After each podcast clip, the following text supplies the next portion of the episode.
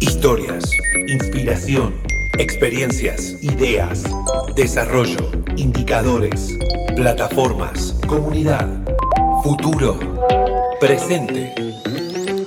Esto es Pensar Digital, el podcast de la Cámara Argentina de Comercio Electrónico.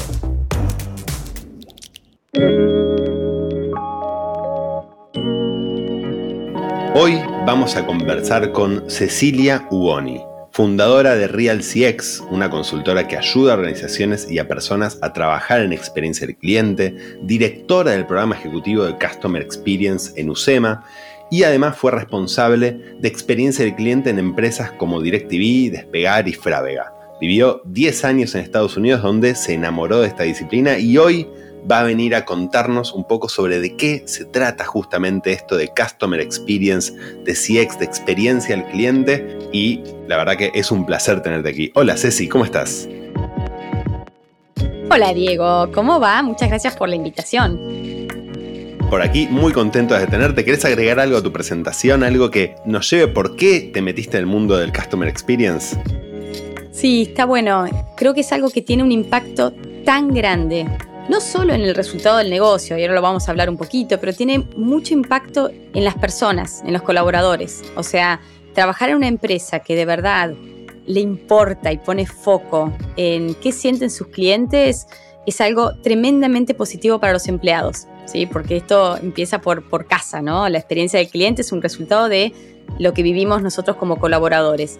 Y hay algo como casi altruista, te diría, porque si todas las empresas tuvieran realmente este foco en valores, en, el preocuparse y demás, los colaboradores son mucho más felices y por consecuencia el mundo es, es un mejor lugar. O sea, tiene como una, una impronta súper, súper, súper positiva y por eso soy una apasionada de esto de la experiencia del cliente. Pero ahí te paro un segundo y me gustaría arrancar con la primera pregunta relacionada a ¿Qué pasó este último año y medio, dos años con la pandemia respecto de justamente lo que el cliente espera, lo que el cliente empezó a demandar y cómo afectó justamente la pandemia a las formas de las que las empresas, las organizaciones empezaron a pensar o a hacer delivery de sus servicios y bienes? Es buenísima la pregunta, porque la verdad que impactó muchísimo. Yo creo que el primer impacto o el primer cambio del cliente no, no empezó con la pandemia, empezó mucho antes y tiene que ver con el acceso a información que nos dio Internet. ¿sí? Para mí el gran cambio fue hace unos 20 años, cuando arrancó esto de poder googlear, de poder tener información y el, y el desarrollo de las redes sociales, donde la gente va y habla y comenta qué es lo que pasó, qué es lo que sintió. Yo estudié publicidad, así que en la facultad me enseñaron a que la empresa tenía un mensaje y eso es lo que transmitía y eso es lo que le llegaba al cliente y punto final. Onda, Canon es mi colchón, lo escuchaba en Tinelli, Subte, Vía Pública, Canon es mi colchón, Canon es mi colchón, y bueno, cuando iba a comprar un colchón, y será Canon, qué sé yo, porque es lo que recibía.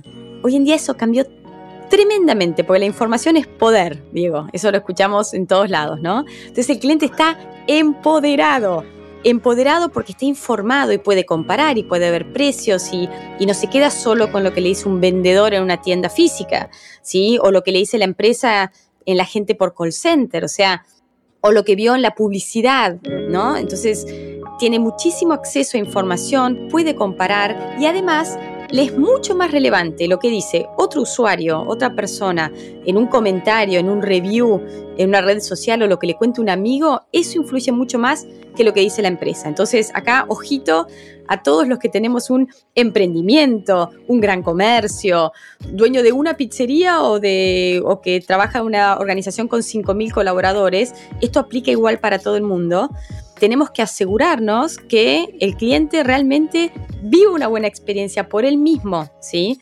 O por lo que le dice alguien que conoce, porque esto es lo que va a hacer que el cliente te elija o no y vuelva o no. Y en definitiva, si ningún cliente por algún motivo no vuelven porque no se sintieron bien con nosotros, nos fundimos, porque el resultado que necesitamos es ganar plata. Entonces dependemos de eso. Por eso que ese es el gran cambio. Hay un empoderamiento, hay voz, hay voto, lo que exacerbó la pandemia, creo, es este tema de la velocidad de pelota, ¿sí? Toda la transformación digital nos empezó a dar una velocidad más grande, ¿no? Una facilidad más grande. Entonces, si alguien te dice, mandame un fax olvídate, por ejemplo, estoy exagerando, ¿no? Pero si una empresa da algo que es complejo, que tarda mucho, que no cumple con lo prometido, que, que me hace un esfuerzo, es realmente algo que afecta negativamente la experiencia. Estamos cada vez menos reticentes al esfuerzo y la pandemia, en el momento en que se cerró los call centers y las tiendas y no te contestaban el email y aparecieron los WhatsApp y el chat o te contestan por Instagram, el cliente como que se acostumbró a una real velocidad de pelota. Entonces, ese creo que es el gran cambio, el acceso a información y la velocidad de reacción de la empresa. Y ahí digo, esta respuesta que vos das y entendiendo justamente esta demanda del cliente, esta nueva demanda, este nuevo hábito que se formó en el cliente, me hace empezar a entender un poco más profundamente el concepto de Customer Experience, que tiene que ver con cómo el cliente interactúa y percibe a la empresa. ¿Es algo así? Total, es un tema de percepción. ¿Qué es la percepción? Es cómo me siento, qué sensación me queda. O sea, cada vez que nosotros interactuamos con una empresa, un comercio, lo que sea, algo nos pasa, algo sentimos. Es mucho más emocional que racional. Ese es el punto, ¿no? Que uno tiende a pensar en Customer Experience y piensa en, no sé, el 0800, el Customer Service o la atención a clientes. Son cosas diferentes. Atención a clientes es como una red de contención de un, de un circo, ¿no? Algo falla, ahí lo contengo. No encontré la información, iba a llegar el martes, no llegó, recibo un email, no entiendo algo, me contacto, pero es un esfuerzo para el cliente, ¿no? Y algo ya, digamos, no era lo que esperaba, porque ahí la percepción se forma de la expectativa que tenía de lo que iba a suceder versus lo que termina pasando. Shakespeare decía que la expectativa es la cuna de todo sufrimiento.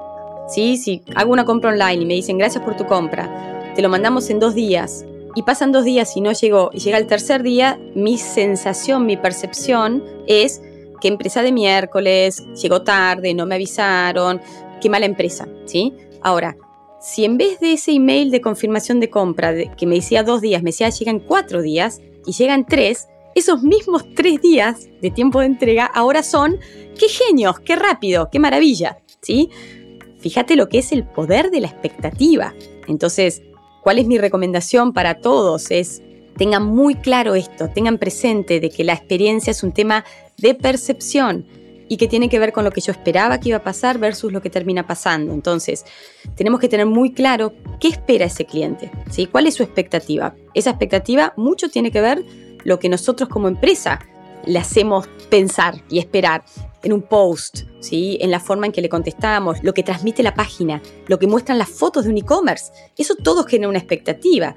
Si yo muestro, yo trabajé muchos años en despegar, digamos, vos ves una foto de un hotel divino, espectacular, con una pileta espectacular, esa es mi expectativa, y llego y la foto no era la realidad, voy a tener una gran desilusión. Ahora, si yo lo que tengo es una foto mucho más parecida a lo que es real, cuando llegue, digamos, no voy a tener una desilusión. Entonces, entender la expectativa, saber que esa expectativa no solo la formo yo, también los comentarios de otros clientes me van a influenciar en mi expectativa, ¿sí? Y después asegurarme de darle al cliente lo que esperaba o lo que le prometí que iba a pasar. Y es más, acá un truco, un tip que les doy, y esto lo están haciendo muchas empresas como Rappi y demás, que me encanta o pedido ya, tal vez prometen un poquito de menos y cumplen. No sé, te dicen, te lo vamos a, enviar en 30 minutos y te lo envían en 25. Entonces mi sensación, mi percepción es, qué rápido, ¿sí? Y te lo dicen, viste que llegamos cinco minutos antes y está buenísimo tener esa sensación. Pensar digital, historias que revolucionan el presente pensando en el futuro.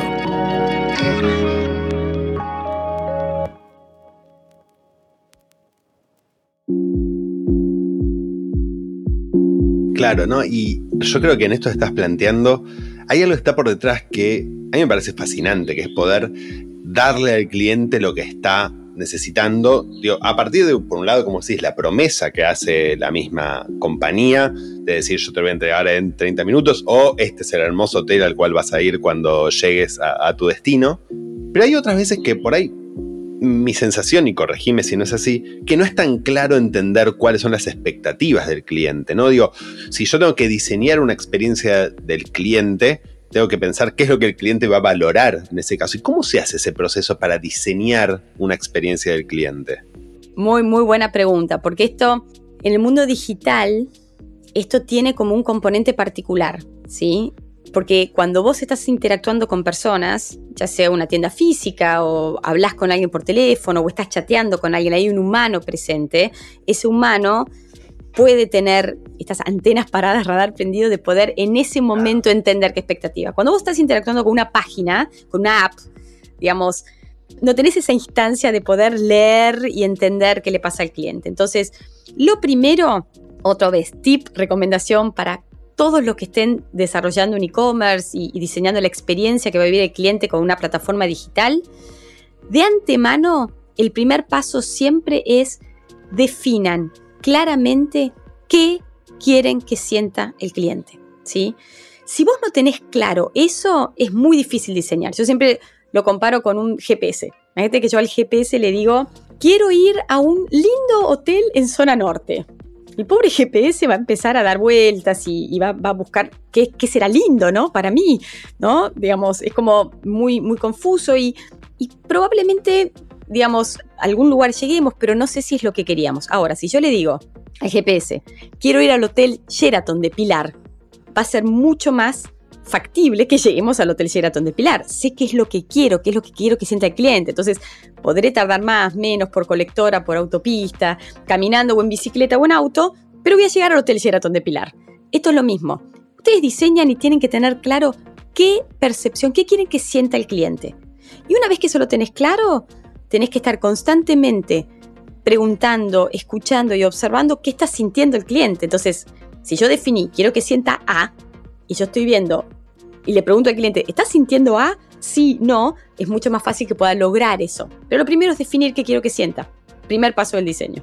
Y en esa interacción entre la creación de la experiencia y lo que después realmente sucede, me imagino que hay un ida y vuelta que hay que ejercitar en las empresas, ¿no? Porque digo, por ahí no están acostumbradas las empresas a preguntar permanentemente, che, esto lo sentiste, ni hablemos de pensar y diseñar la experiencia, ¿no? Pero, ¿cuál es el primer paso que vos le recomendarías justamente a una empresa que quiere empezar a recorrer este camino? Es decir, che, yo creo que es importante darle al cliente una mejor experiencia. Digo, tiene que ver con el diseño de la interfaz, pensando en e-commerce y digital, ¿no? El diseño de la interfaz tiene que ver con el servicio de atención que está atrás, tiene que ver con la postventa, tiene que ver con la preventa. ¿Por dónde arrancarías? Bueno, tiene que ver con todo eso y mucho más.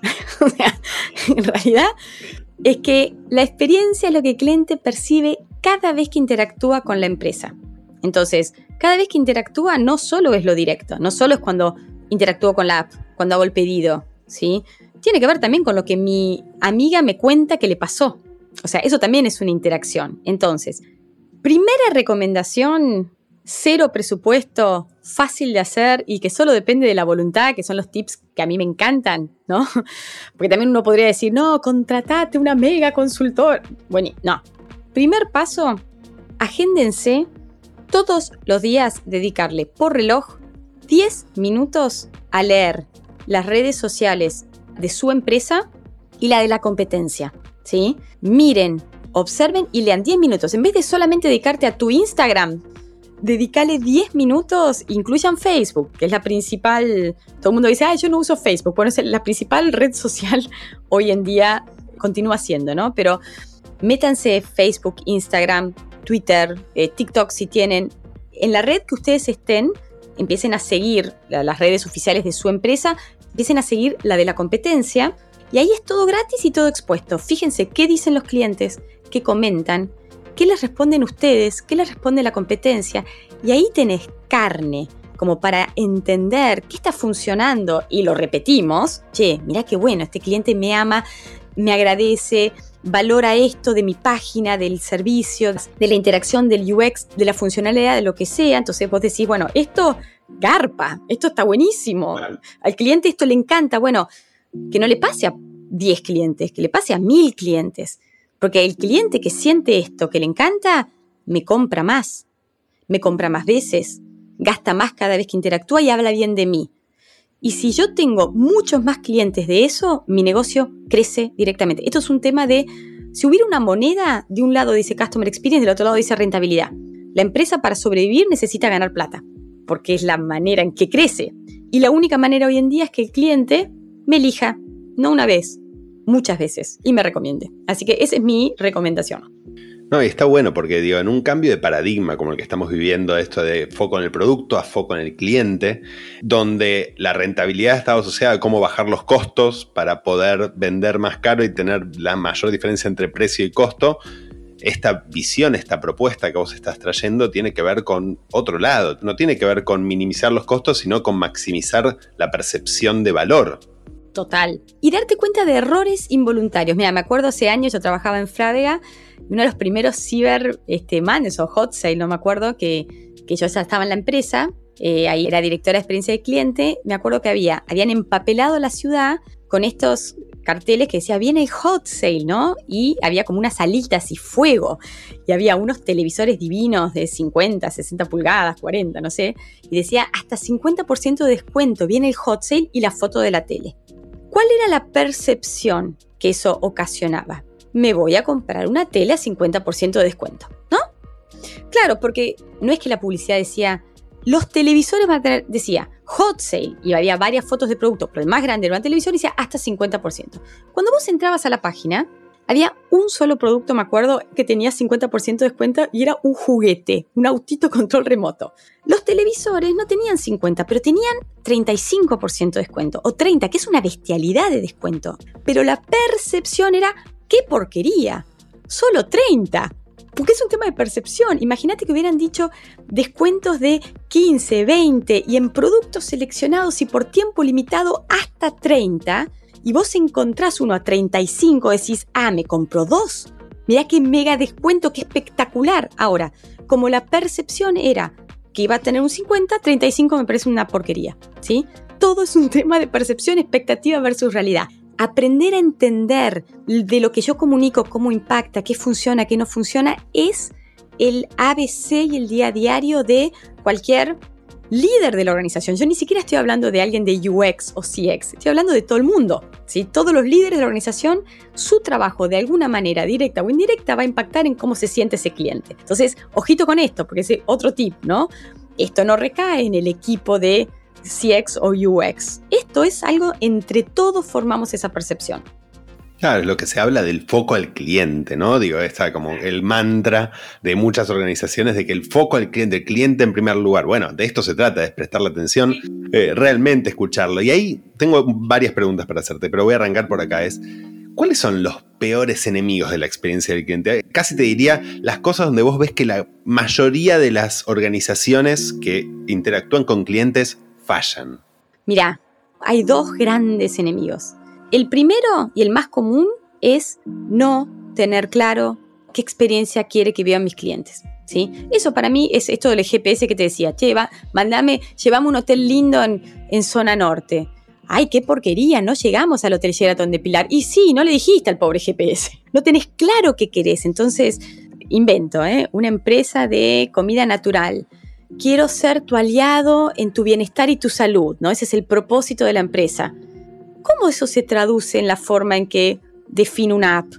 ¿Cómo eso se traduce en cómo yo contesto un chatbot? O sea, hay como una desconexión entre eso, que es el propósito, valores, y el día a día de los colaboradores. Entonces, yo debería tener muy claro, como para poder eso transmitirlo en la forma en que diseño una app, la forma en que comparto, en la forma en que comunico, yo debería poder tener súper claro qué quiero que sienta el cliente, ¿sí? No lo que uno tiene que hacer, no, yo tengo que ser honesta. Eso es un valor, ponele, honestidad. Bueno, el cliente tiene que sentir que le decimos la verdad.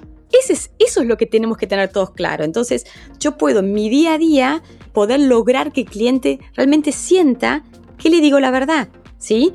Pues si no, yo digo, pero yo fui honesta. Y del otro lado el cliente nos tuitea, son unos mentirosos. Bueno, algo falló. Lo que tengo que tener claro es qué quiero que sienta el cliente. Entonces, eso es el enemigo número uno, es no definir eso claramente. Entonces, la empresa es como incoherente, olvídate de la famosa omnicanalidad, porque como que en cada canal y en cada persona que interactúo o en cada sistema que interactúo hay una percepción diferente, me siento diferente porque no están alineados. Ese es el número uno. Y el número dos, también gravísimo error, es la sordera, ¿sí? El no escuchar al cliente y tomar decisiones que esto es muy común y muy natural, tomar decisiones en base a lo que uno le parece, ¿sí? No, mira, yo hace hace 10 años que soy UXer, ¿sí? Yo sé qué tengo que hacer. Entonces, voy a hacer lo que a mí me parece bien, lo que en el pasado me resultó, lo que veo que los demás hacen. Esto había mucho, ¿viste? Hay mucho en el retail y en los bancos y todo está mucho esto de mirar al costado o aparece un líder y todos de repente intentan copiar a ese líder, pero si alguien profundamente entiende y está inspirado y tiene muy claro qué es lo que quiere hacer, como qué es lo que quiere que sienta el cliente, el resultado es maravilloso. Pero si ese trabajo inicial no está hecho, eso es cultura. Mira, una definición de cultura que amo es, cultura es lo que hace el empleado cuando el jefe no está mirando. Cultura es lo que yo hago porque lo entiendo, por lo que, lo que me sale, lo que yo estoy convencido, no porque alguien me lo dijo, es porque lo entiendo y me inspira y sé cómo hacerlo. Entonces, primero, tener súper claro qué quiero que sienta el cliente y segundo, tomar decisiones, no en base a lo que a mí me parece, o sea, de adentro hacia afuera, sino que aprender a escuchar, mirar y observar qué le pasa al cliente y lo que funciona bien, lo repito, ¿sí? Porque ahí está la respuesta del examen. Y lo que está ocasionando un problema, entender a dónde se rompió, qué fue lo que se quebró, qué fue lo que pasó para que la percepción sea mala y lo arreglo. Entonces tomo decisiones en base a de afuera hacia adentro, del cliente hacia adentro. Esos son los dos enemigos o las dos oportunidades, si quieren mirarlo desde el optimista. Pensar digital. Historias que revolucionan el presente pensando en el futuro.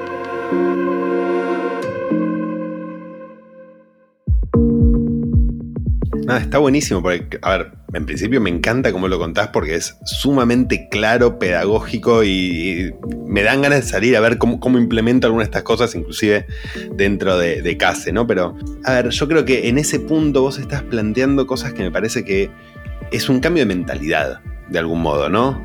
Yo trayendo un par de situaciones desde cuando uno entra a uno de estos grandes retailers se encuentra a los seis vendedores charlando entre ellos y es como, che, perdón, yo quería hacerles una consulta, no quiero molestarlos. O sea, eso es lo que básicamente es no tener la cultura, no tener esa bajada, de decir, che, lo primero es atender al cliente, entender, ves, y no generar esta experiencia de, che, yo te molesto si te compro.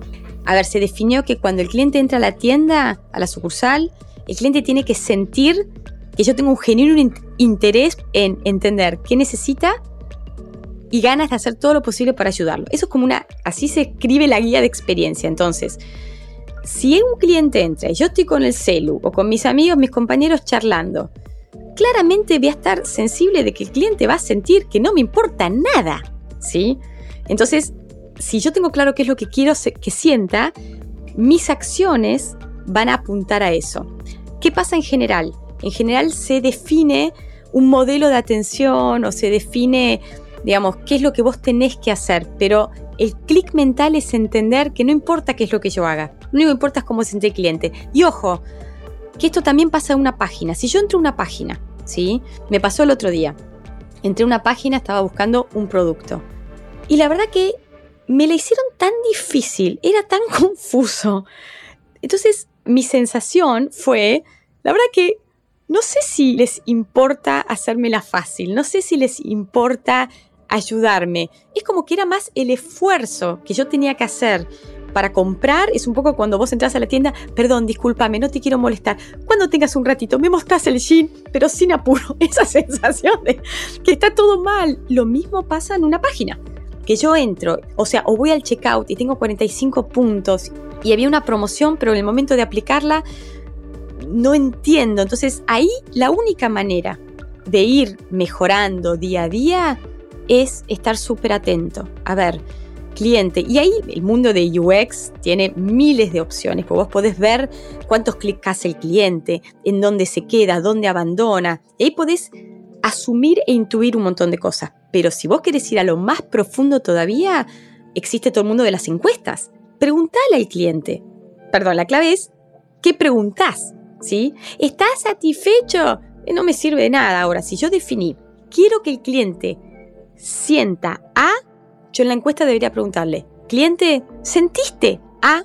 Es tan simple. El cliente me va a decir, sí, sentí A por esto y esto y esto, un campo abierto. O, no, no me sentí A por esto y esto y esto.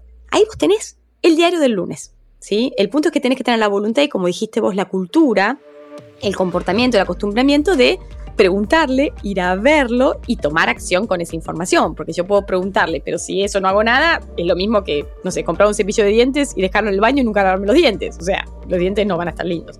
Totalmente. A ver, yo tomo algunas cosas eh, de las que dijiste en prisión, me gusta mucho esta correspondencia entre el propósito o lo que quiero que el cliente sienta y las prácticas que se bajan hasta lo más mínimo cotidiano que se expresa en el UX de la página, en el diseño, en cómo el cliente te atiende en una tienda y cómo tiene que haber una correspondencia y una y una línea, un patrón de comportamiento que se convierte en lo que vos antes llamaste una cultura customer experience, una coherencia. Ahí vos empezaste a nombrar algunos indicadores, algunas métricas.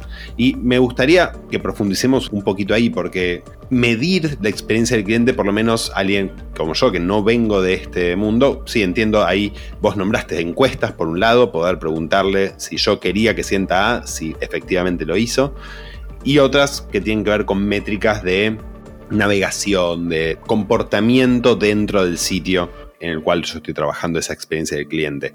¿Hay algunas métricas, o si vos tuvieras que definir las principales métricas para medir el Customer Experience, cuáles son? Mira, hace unos años atrás te hubiera contestado una cosa y hoy te voy a contestar otra que estoy absolutamente convencida. La métrica la métrica para mí principal y que debería ser la obsesión de todo el mundo es la recompra.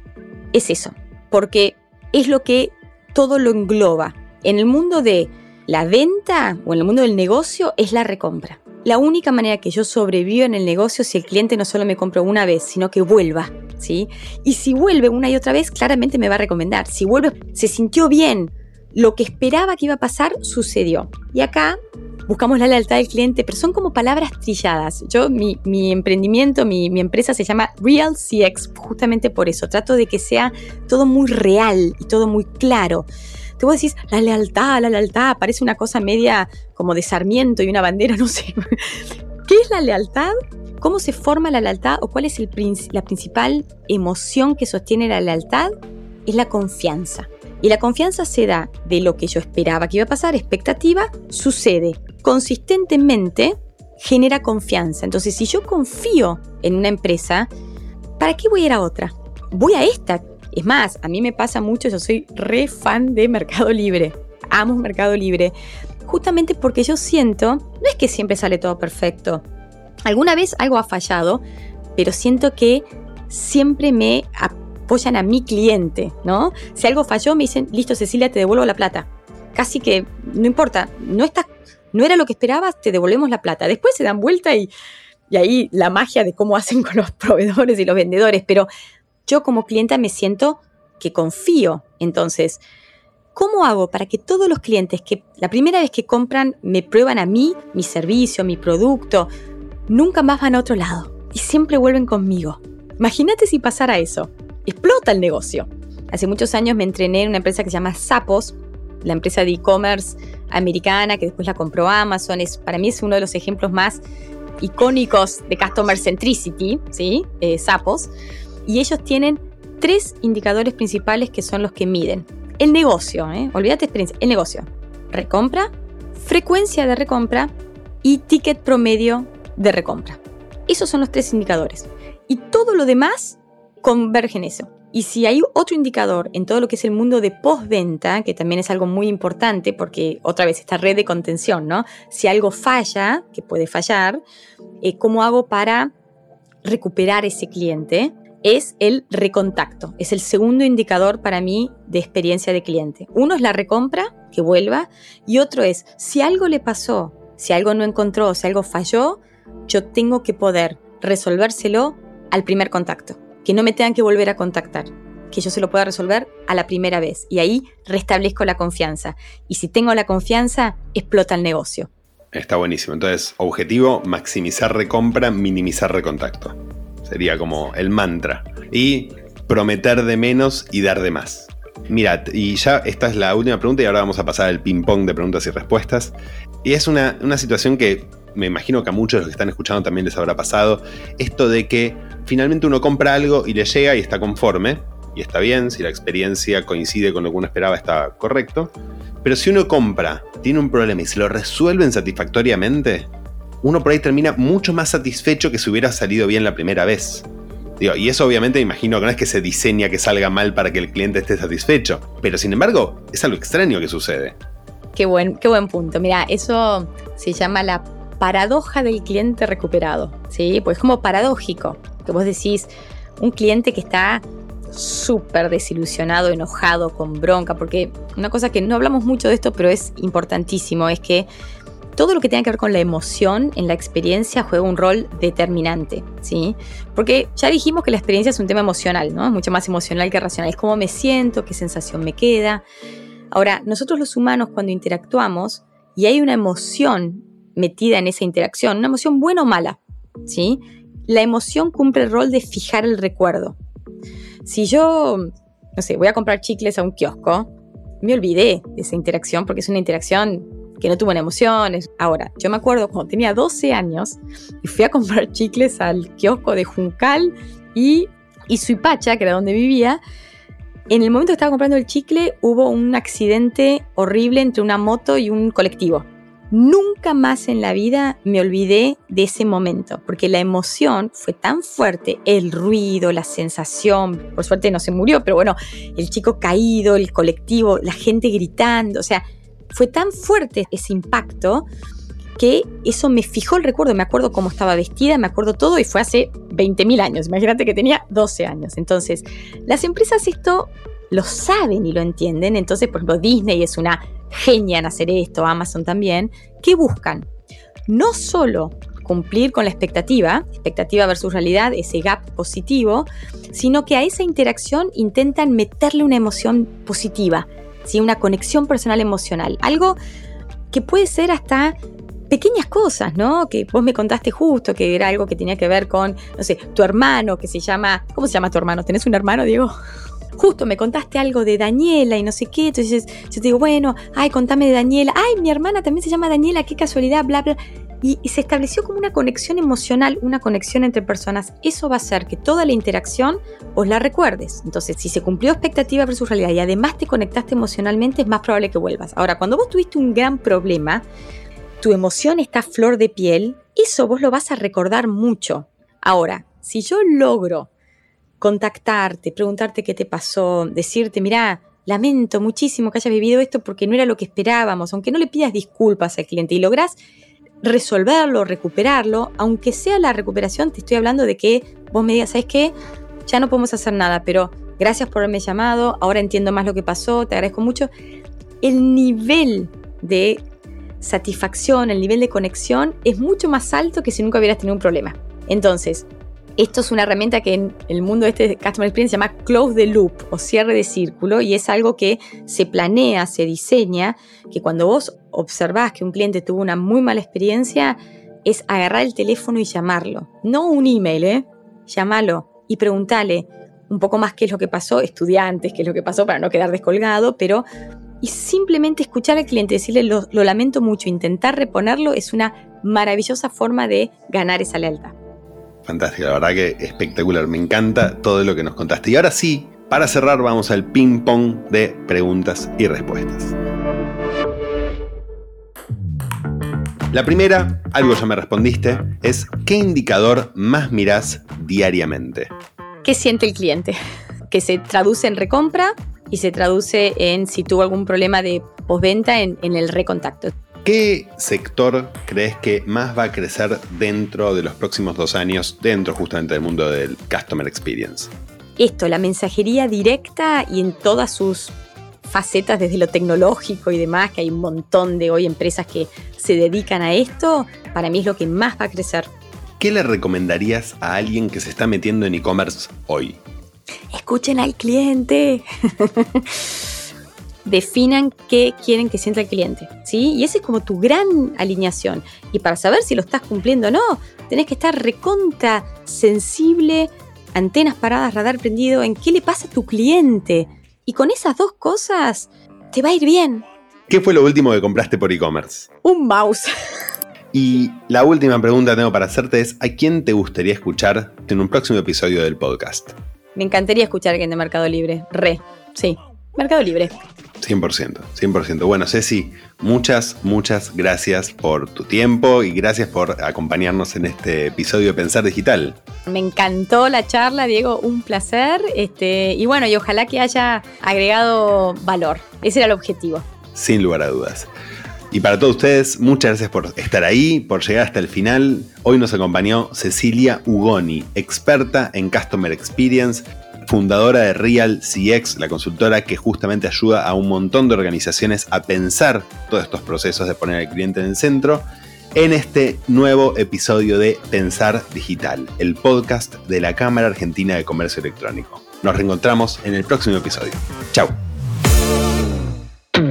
Suscríbete a Pensar Digital en Spotify, Google Podcast y Apple Podcast.